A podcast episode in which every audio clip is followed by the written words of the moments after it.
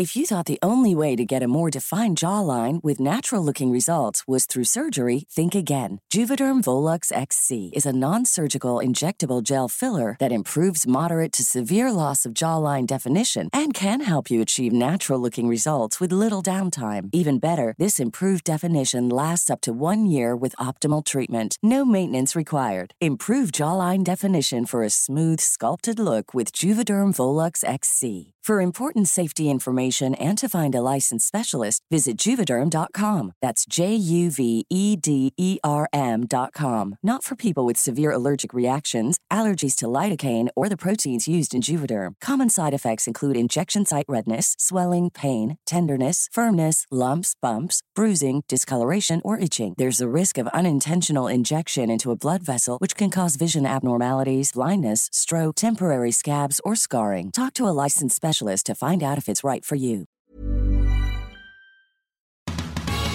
El podcast de La Lobera. Feminismo desde cero.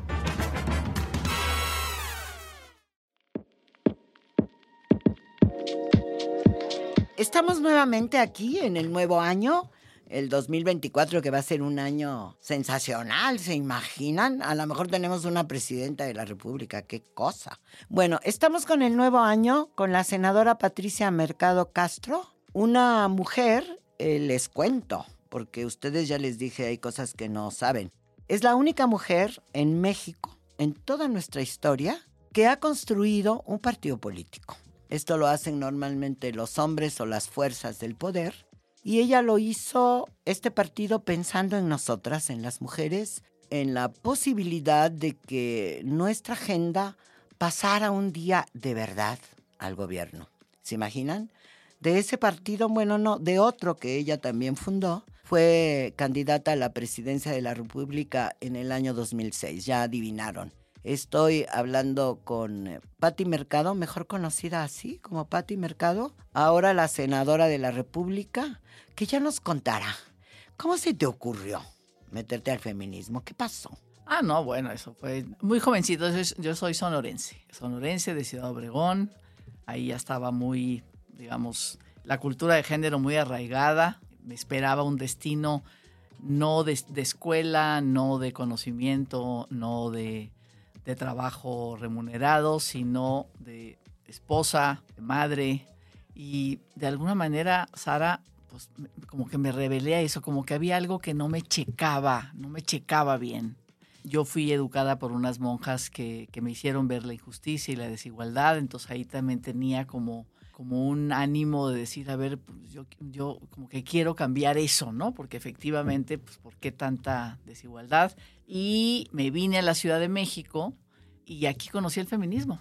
O sea, realmente, o sea, me, me, ligué al, al, a lo que fue como una corriente trotskista, que eran como, digamos, la agenda feminista mm, ya la traían como un poco en, su programa de, de, trabajo. Yo entré a la Facultad de Economía y ahí nos, eh, tú conoces a Lorena Parada, otra feminista sonorente, sonorense como yo. Ay, no me acordaba hace rato que Lorena también es de Sonora. Exacto. Yo les decía a los compañeros que la revolución mexicana vino del norte, que había que leer a Aguilar Camín sobre eso y, Obregón. ¿Y tú naciste en Obregón?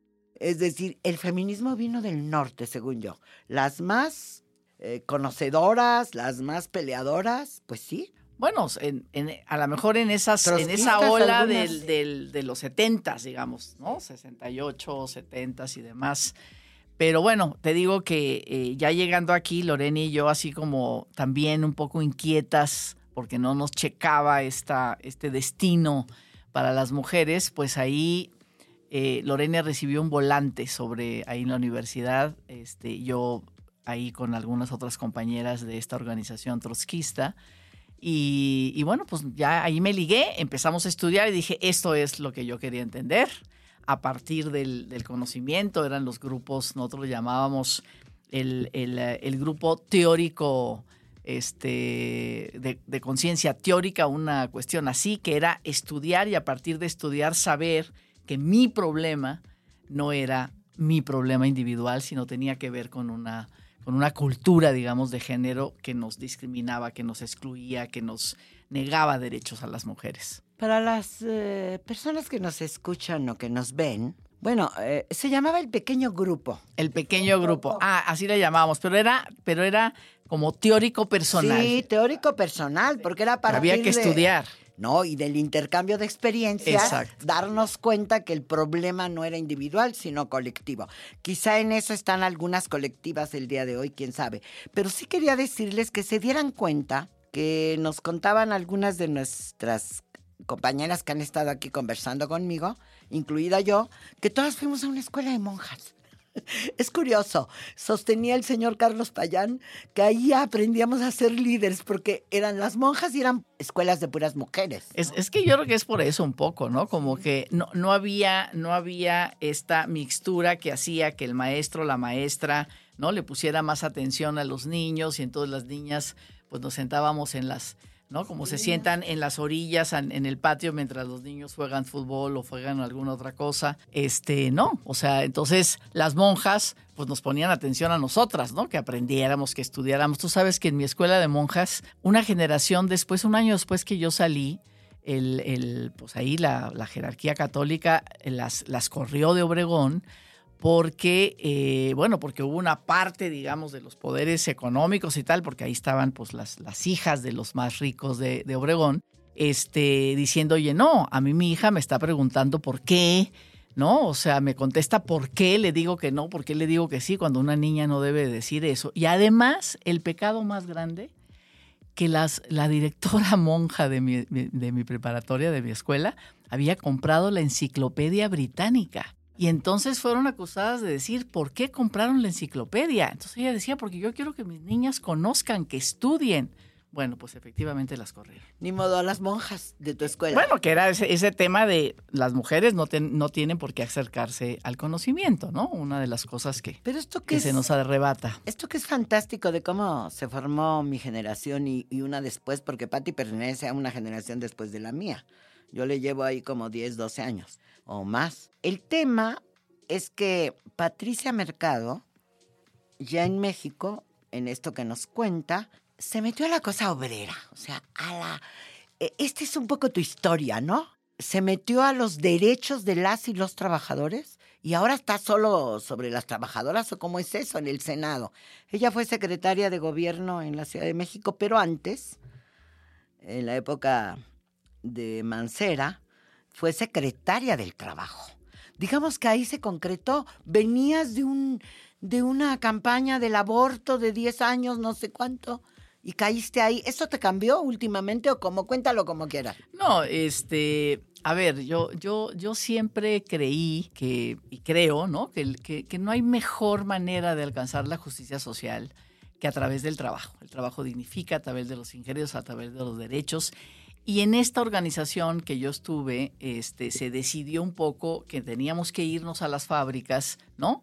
Para, pues en esta idea de concientizar, digamos, a los obreros, ¿no? De sus derechos para poder revertir, pues finalmente las situaciones de, de, de desigualdad. Un poco clandestina ahí en la... En, el, en, en algún momento fui clandestina, me llamé Elisa Toledo. Qué bonito. Ese era mi seudónimo, muy bonito, efectivamente, me gusta. Y entonces, eh, eh, sí, me fui a Dina, a Dina Renault, no como obrera, pero sí en el digamos, en un departamento de, oficinas. Y ahí, efectivamente, pues entré a, a, a, a, ver los derechos de las mujeres trabajadoras, ¿no? Dentro de esa, dentro de esa, de esa industria. Y fue muy importante porque en aquel momento las izquierdas eran muy antifeministas. Sí, claro, ¿no? claro. O sea, tú y yo somos de esa misma generación, en el sentido, la generación de feministas, eran muy antifeministas en el sentido de ustedes dividen a la clase obrera, ¿no? Que es, que es una de las cosas que, que me parece piensa el, el, actual presidente de la República, ¿no? Cuando habla del pueblo, es el pueblo homogéneo. Ahí todos, ¿no? Son buenos y todos son iguales idénticos, ¿no? Cuando no. El pueblo bueno, ¿no? Él, él no cree que pueden vender niñas en Guerrero justo por eso. Exacto, y si no, si no tienes una mirada para diferenciar en ese pueblo, en ese, eh, en, aquel en aquel tiempo hablábamos de la clase trabajadora, digamos, las diferencias que hay para hacer intervenciones, pues que, que logren este piso de igualdad. Bueno, pues finalmente, digamos, yo me metí a eso en, en, en Dina, en Dina Renault, fueron unos años muy, muy importantes y, y había, ¿no? Como, como distintas, como feministas de alguna manera, que estaban trabajando con mujeres campesinas, con mujeres indígenas, con mujeres trabajadoras, mujeres este, eh, obreras. Bueno, ahora Clara Brugada, ¿no? Que es la candidata aquí en la Ciudad de México de, Morena.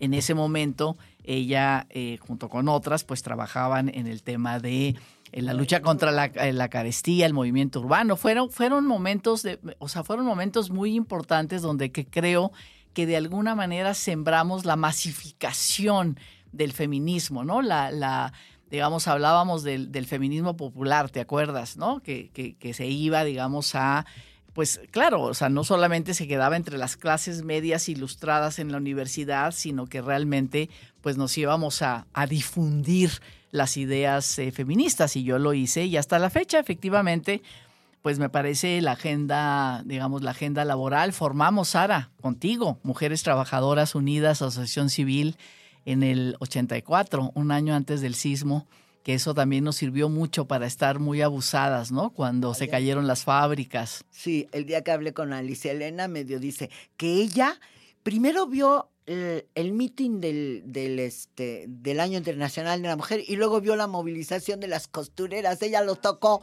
y no le di, no le di pelota, dice, eh, ahora que hablé con Patricia, imagínense ustedes a Patricia Mercado. En, en, la, en la calle de Tlalpan, tomando, tomamos un, bueno, tomaron las costureras un, un, un previo Así es. Y las asambleas se hacían sobre la calle de Reforma.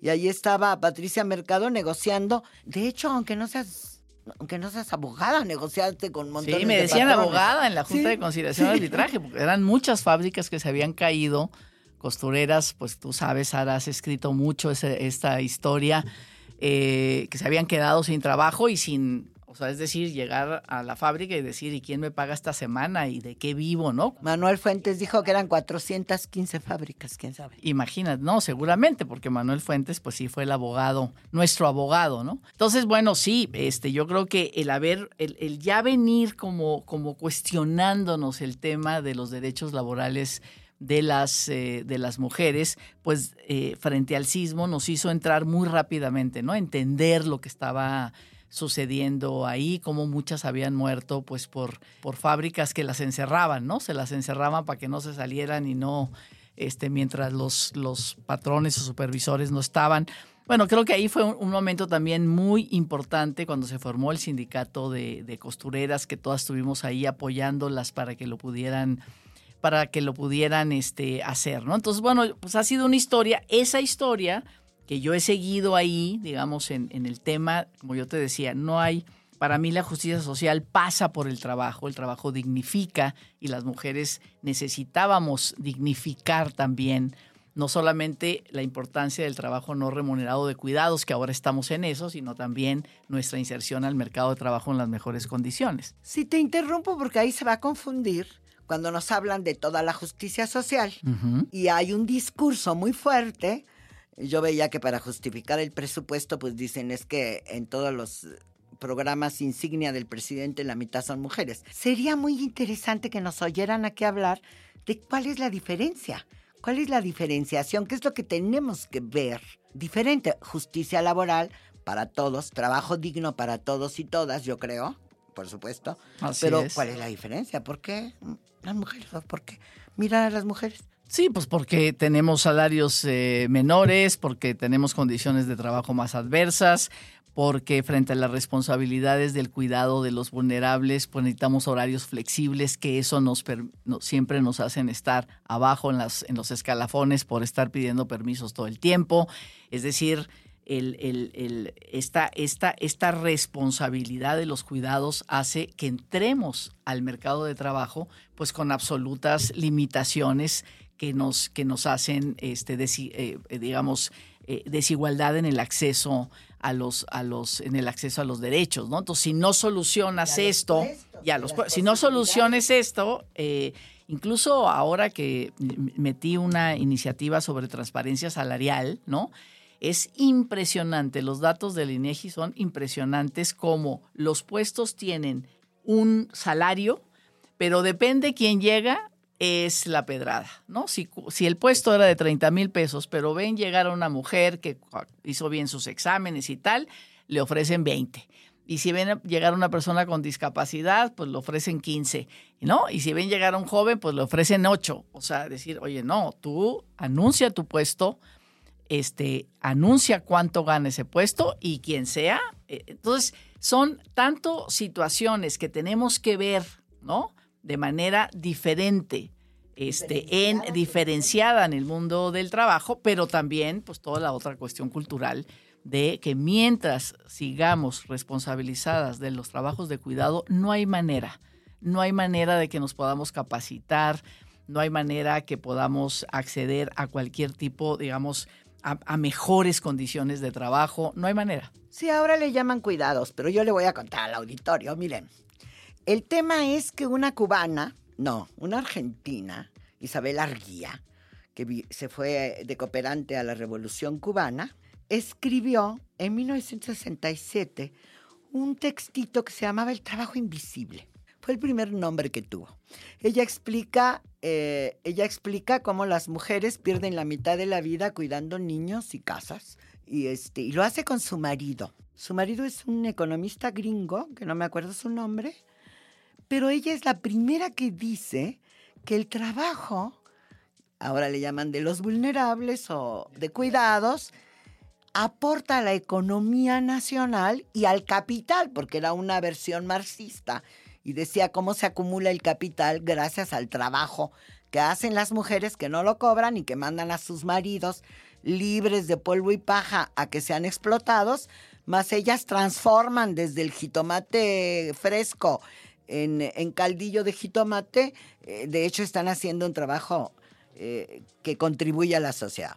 Y luego, y luego se trabajó muchos años sobre el trabajo que se llamó doméstico, o sea, las labores solo de los niños, y ahora, no sé de dónde vino, tú me dirás, Naciones Unidas o quién inventó, esto que se oye muy bonito de cuidados, pero fíjate que borra un poco esta condición, diría la maestra Marcela Lagarde, el trabajo profesional específico, especial que han hecho las mujeres desde que en la casa cueva se descubrió que ellas se embarazaban gracias al tipo y aquella escribió aquel documento que se llama Cómo perdimos nuestros cuerpos y nuestras vidas, ¿no?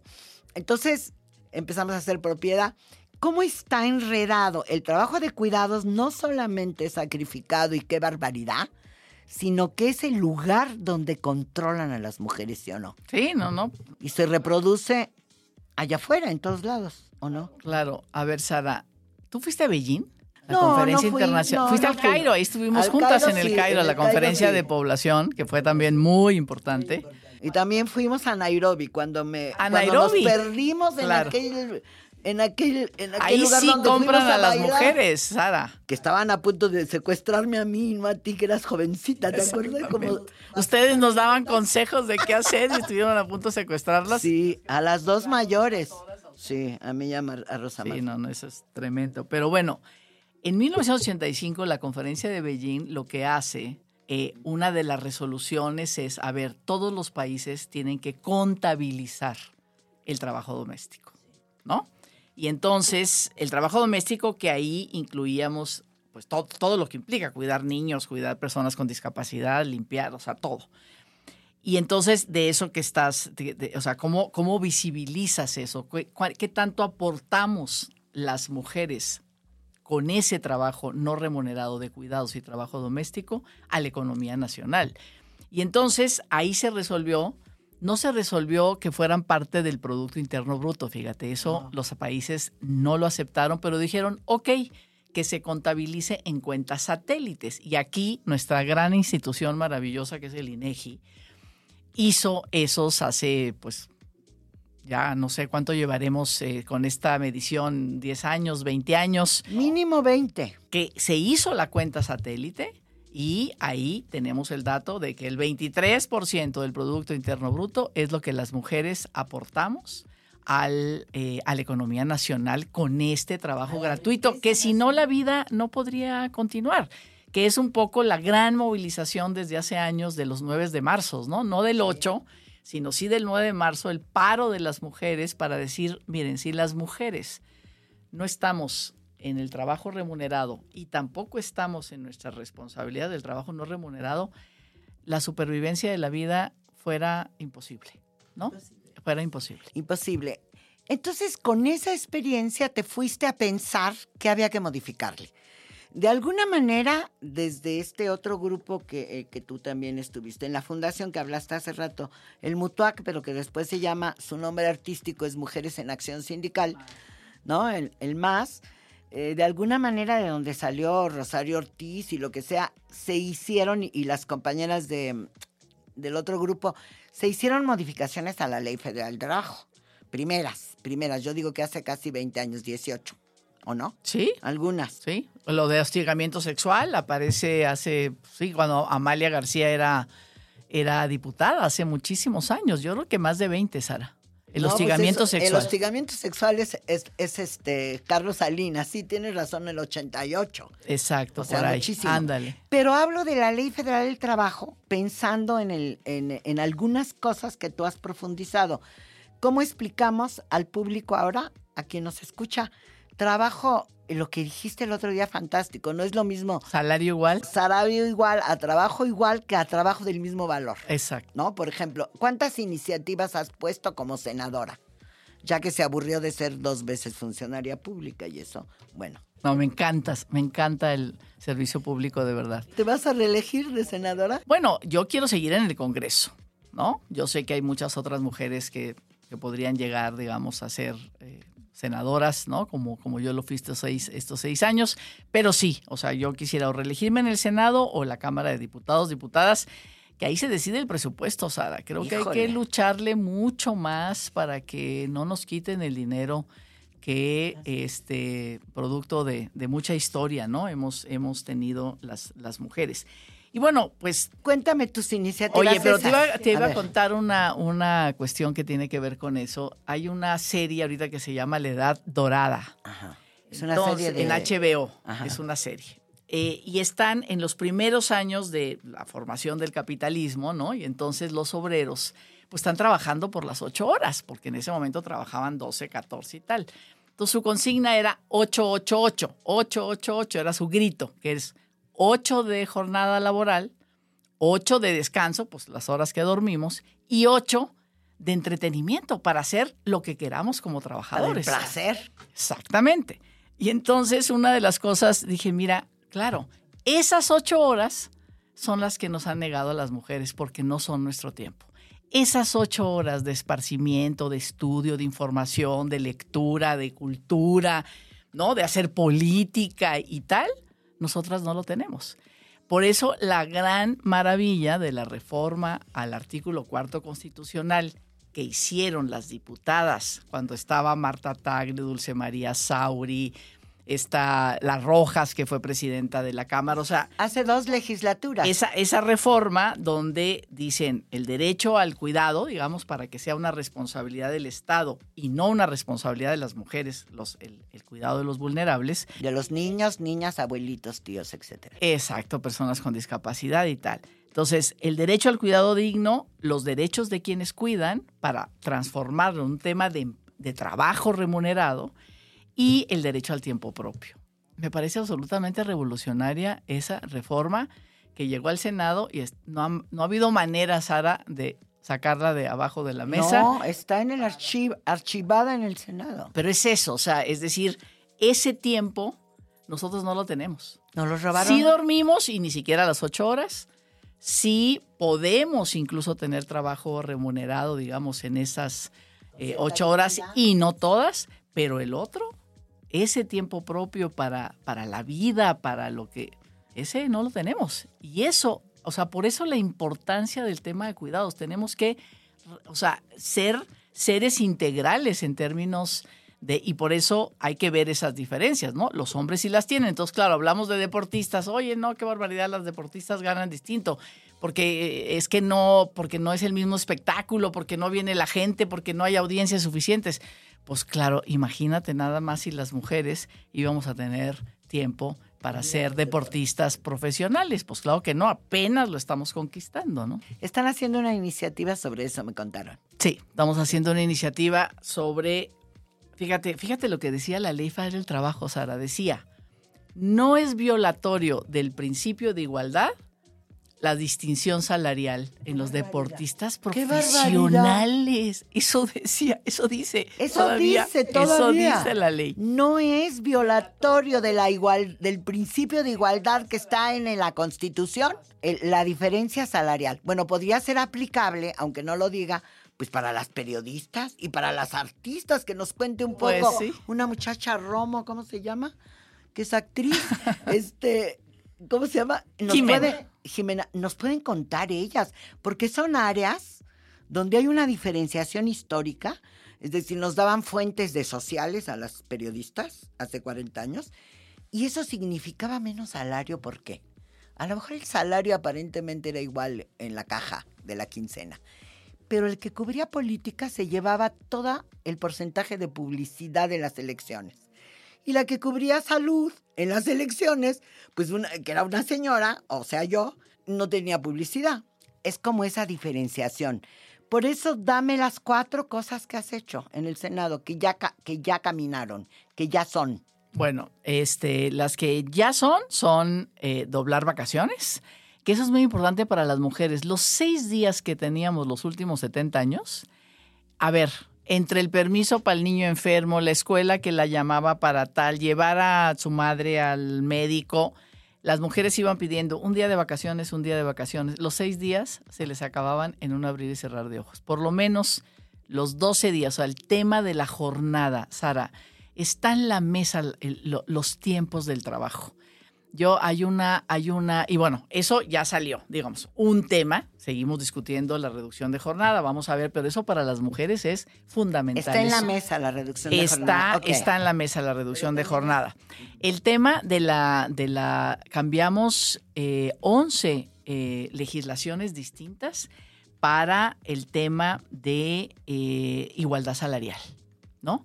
Se votó en el Senado un 8 de marzo, el 8 de marzo del 2021, ¿no? Eh, estas, estas reformas legislativas para eh, garantizar igualdad salarial. Se fue a Cámara de Diputados. Está detenida en la Cámara de Diputados. Ahí está. Pero la igualdad salarial con trabajo de igual valor, aunque están así dos Ya, minutos, como trabajo de igual valor, exacto. Y no, eh, dos minutos es, no sé, te voy a decir, las, cuando llegaron los telares a la industria textil, las mujeres estaban en la confección y los hombres en los telares, ¿no? Ganaban más, ellas menos. En Bueno, los telares se hacen las telas y acá se hacen los vestidos. exacto, ¿no? Entonces, If you thought the only way to get a more defined jawline with natural looking results was through surgery, think again. Juvederm Volux XC is a non surgical injectable gel filler that improves moderate to severe loss of jawline definition and can help you achieve natural looking results with little downtime. Even better, this improved definition lasts up to one year with optimal treatment. No maintenance required. Improve jawline definition for a smooth, sculpted look with Juvederm Volux XC. For important safety information and to find a licensed specialist, visit juvederm.com. That's J U V E D E R M.com. Not for people with severe allergic reactions, allergies to lidocaine, or the proteins used in Juvederm. Common side effects include injection site redness, swelling, pain, tenderness, firmness, lumps, bumps, bruising, discoloration, or itching. There's a risk of unintentional injection into a blood vessel, which can cause vision abnormalities, blindness, stroke, temporary scabs, or scarring. Talk to a licensed specialist to find out if it's right for you. Millions of people have lost weight with personalized plans from Noom, like Evan, who can't stand salads and still lost 50 pounds. Salads, generally, for most people, are the easy button, right? For me, that wasn't an option. I never really was a salad guy. That's just not who I am. But Noom worked for me. Get your personalized plan today at Noom.com. Real Noom user compensated to provide their story. In four weeks, the typical Noom user can expect to lose one to two pounds per week. Individual results may vary. cuando llega la automatización de los telares, muchas de estas costureras pasan a los telares, los hombres pasan al mantenimiento de los telares A la parte ingenieril, y dijeron, no reciben un peso más de salario. las costureras. Por ejemplo, Era, digamos, esto era de más valor, porque eso se puede mandar a maquilar y tal y tal para la empresa. Los telares implicaban mayor valor y sin embargo se desvaloriza porque lo pisan las mujeres. El trabajo que vamos pisando se va desvalorizando. Por eso el convenio 100 de la OIT que firmamos y ratificamos en México no dice igual salario por igual trabajo, dice igual salario por trabajo de igual valor, precisamente para proteger que los trabajos de las mujeres no se desvaloricen, se haga un análisis, la OIT tiene perfectamente la metodología para hacer un análisis para decir, a ver, aquí le estás pagando menos, no porque te sirva menos, sino simplemente porque es una mujer, una secretaria, Sara, o un chofer. El chofer, digo, con todo respeto, puede estar todo el día arriba del carro sentado esperando, ¿no? Al que, que salga o que entre el otro.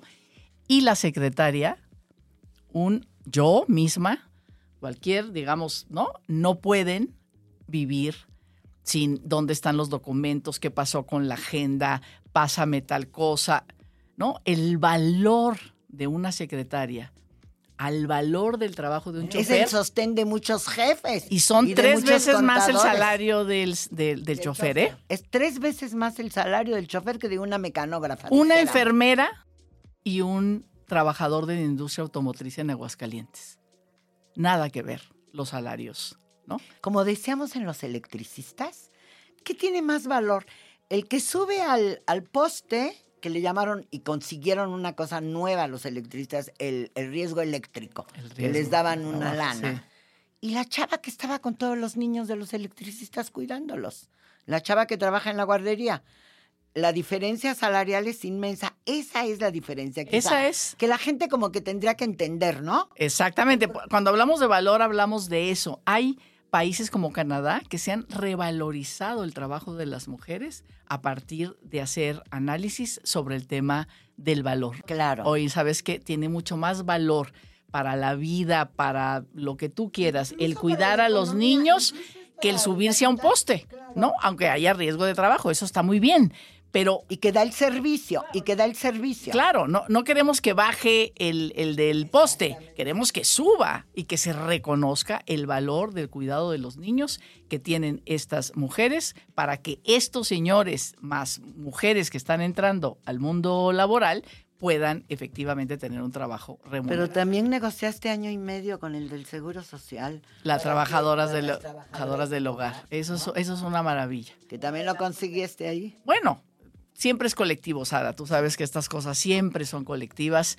Este, una de las primeras cosas que el Congreso Paritario tenía que hacer es decir, oye, no podemos estar nosotras aquí, este, sin eh, valorizar, revalorizar el trabajo doméstico que tenemos, esas mujeres que trabajan en nuestros hogares para que nosotras estemos aquí. Yo, yo comentaba el otro día, no sé si aquí, este, que cuando queremos hacer una análisis tenemos que darle seguimiento al dinero, pero no así de simple. Ese es un barbón que se llamaba Tata Marx, que decía cómo está fundada toda la sociedad entre lo material y lo no material y cómo se construye el capital para poder vivir, entre otras cosas, no solo económicamente, sino espiritualmente. Ustedes se imaginan, Patricia Mercado ha sido candidata a la presidencia, ¿se imaginan que una que entiende eso? Bueno, ya hablamos del trabajo de más valor, hablamos de las diferencias entre hombres y mujeres en la vida diaria, esta mujer que ha hecho un partido político, que ha sido candidata a la presidencia. ¿Por qué no eres candidata a la presidencia? ¿Por qué si fuiste candidata a la presidencia en el 2006? ¿Qué fue lo nuevo ahí? ¿Y ahora por qué no se puede? ¿O cómo? En el, 2000 en el 2006 fue absolutamente como la, la campaña que hice yo con muchas otras feministas, la que hicimos juntas, pues a, hablar de la legalización del aborto, Sara, hablar del reconocimiento de los derechos a la diversidad sexual, hablar de otra política frente eh, al, al crimen organizado en el tema de legalización de las drogas, sobre todo marihuana. Que también has trabajado mucho eso ahora. Exactamente, hablar sobre todos estos temas, en, de, en los temas eh, laborales, digamos, desde otra perspectiva, era, era innovador y ese era el objetivo. O sea, yo jugué ese papel. A mí me decían, Patricia, vete a Dinamarca, Suecia, o sea, lo que tú estás hablando no tiene nada que ver con este país. Y nosotros decíamos, claro que tiene que ver con este país. O sea, sí hay una parte de la ciudadanía absolutamente consciente de esta agenda y por eso tuvimos más de un millón de votos. A eso iba. Por eso tuviste un millón de votos. Sí, sí expresaste como esta cosa que hoy está hasta de moda. Si somos trans o no trans, o si somos buenas o Exacto. Tuvimos una candidata trans maravillosa que fue, y además era buenísima, este... La oaxaqueña. ¿no? La ¿Cómo se oaxaqueña, que ahorita Se me olvidó, a las 12 nos olvidó. Amaranta, Amaranta. Amaranta Gómez, que además ganamos en el INE que en la boleta dijera Amaranta Gómez y no Jorge Mendoza. Que era su que en ese momento, oficial. pues, el nombre sí. exacto. Bueno, entonces hay cosas que, se, que como ven se pueden hacer y que te adelantaste, Patricia. Bueno, no ha habido ninguna otra mujer que haga un partido político, eso sí te lo digo. Ya se pasaron, ya se pasaron. Fuimos un equipo muy 17 potente de ¿no? mujeres. sí. Fue muy potente todo el equipo, todo el equipo que viene de más y de otras expresiones como el tema del aborto y, gire, ¿no? Pero, este, no, no, no contestaste. Sí, entonces yo te decía, en ese momento fue eso. Creo que teníamos razón. No era para Suecia ni para Dinamarca, era para México. Unos años después se ha puesto, digamos, en la, en la mesa cómo hemos avanzado en la despenalización del aborto en los estados, en el país, resoluciones de la Corte, toda la discusión sobre la legalización de la marihuana, que por cierto, también hicimos una reforma, se fue a la Cámara de Diputados y ahí se quedó, ¿no? Para, para regular. Tenemos que 10 di- 10 detenidas en la Cámara de Diputados, que eso, que eso yo digo es nota. Sí, pero fácil. Eh, Bueno, una muy importante es la de acoso y violencia, Sara. ¿No? Ahora todo este tema que, que se puso también en la discusión pública de Andrés Romer, ¿no? Cómo, ¿no? Este violó, cómo pidió, cómo favores sexuales y demás, solamente para que estas mujeres pudieran tener un trabajo. Eso también está detenido, porque es Eso está detenido. Está detenido. Eso es el pacto patriarcal, Patricia. Digo yo porque las, las corrientes, luego hacemos notas, filmamos a las niñas de la marea verde y a las que rompen cristales. ¿Y de dónde se han agarrado esas niñas? De esto. De esto que platicamos tan sencillamente y cuando hablamos de las costureras hablamos de hace 30 años, 35 años, ¿no? Y cuando hablamos de otros temas, hemos estado, acaba de decir Patricia algo fundamental. En el 2006, la candidata a la presidencia de las feministas estaba planteando los derechos a la diversidad sexual, que también es un descubrimiento. Luego yo veo iniciativas, no debo criticar a nadie, pero veo iniciativas absurdas en la Cámara de Diputados de una letrita o de quién sabe qué, cuando están detenidas cuestiones fundamentales. Bueno, lo de lo de salió del Senado también el prohibir las mal llamadas terapias de conversión, ¿no? Esta supuesta cura eh, que son tratos crueles y inhumanos de, tratar de, de cambiar esta orientación sexual. También salió de acá del Senado y no dicen que mañana ya por fin va a salir de Cámara de Diputados, diputadas. No lo sé, pero se ha tardado muchísimo tiempo. Quieren cambiarle cosas que en realidad no tienen. Si se le cambian, pues ya pierde todo el sentido. Este también, ¿no? Este, en una alianza y que hicimos distintas senadoras, pudimos eh, sacar eso adelante. Y te, ya ratificamos el convenio 190 de OIT sobre acoso y violencia.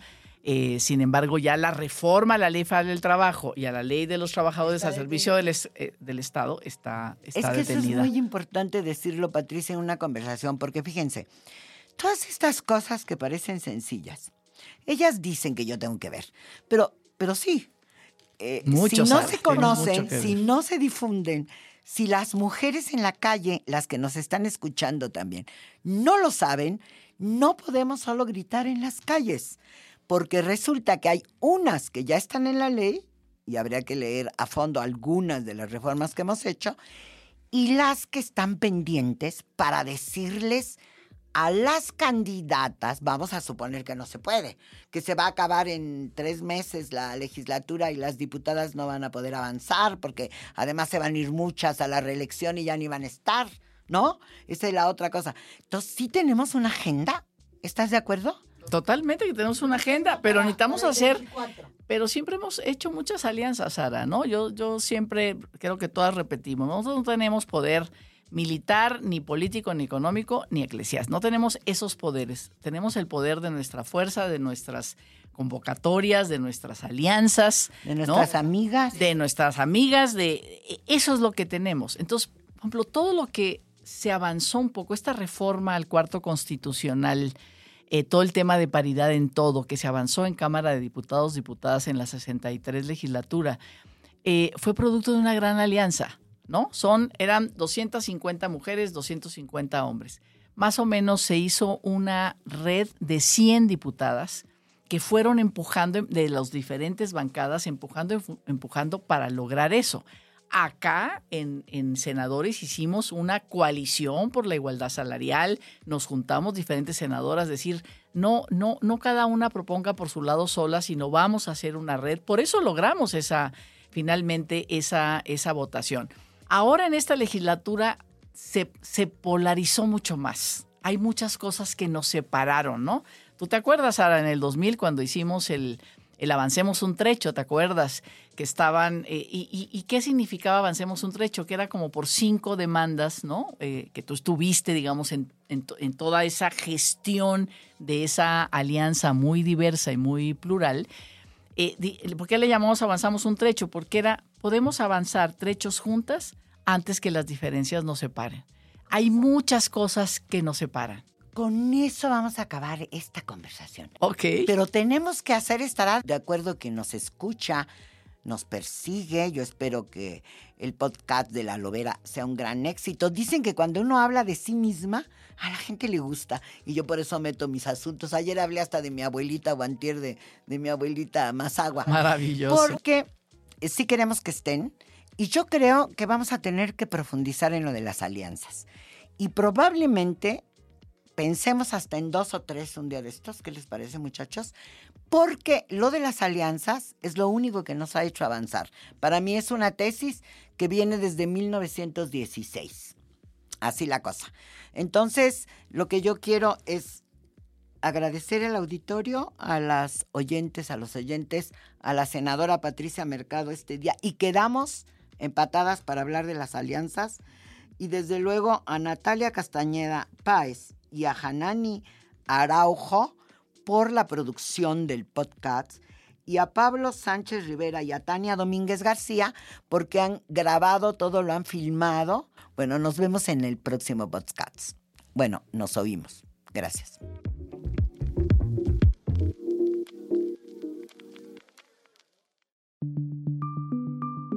Esta es una producción de la Organización Editorial Mexicana.